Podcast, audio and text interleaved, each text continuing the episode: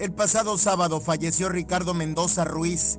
Es el socio número 21 del extinto Conejo Bus que muere esperando que le devuelvan lo que se les arrebató. Lo que pedimos es la atención porque ya desafortunadamente ya llevamos tiempo, se nos está muriendo la gente, ya llevamos 21, enterramos el, último el sábado. Se me olvidó traer la foto, si no lo hubiéramos tenido, lo tengo en mi coche. ¿Sí? El último compañero que nos venía apoyando. Tristemente se nos acaba de la la disputa por la deuda millonaria que el Estado sostiene por medio de la Secretaría de Movilidad y Transporte que dirige Aquiles Espinosa García está cumpliendo 24 meses. Son 139 familias. ¿sí?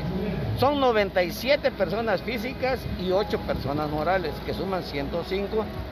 Y de todos, como las personas morales tienen más, entonces ellos sumamos 139 familias, los que se componen el Conejo Bus.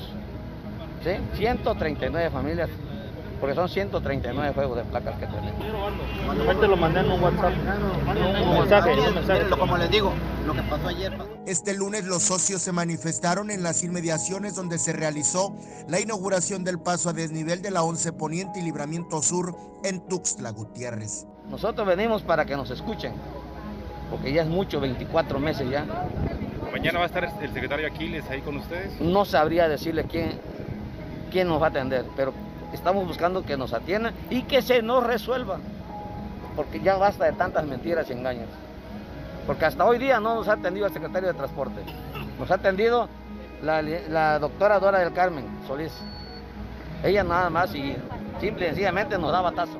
Con imágenes de Christopher Canter, Eric Ordóñez, Alerta Chiapas.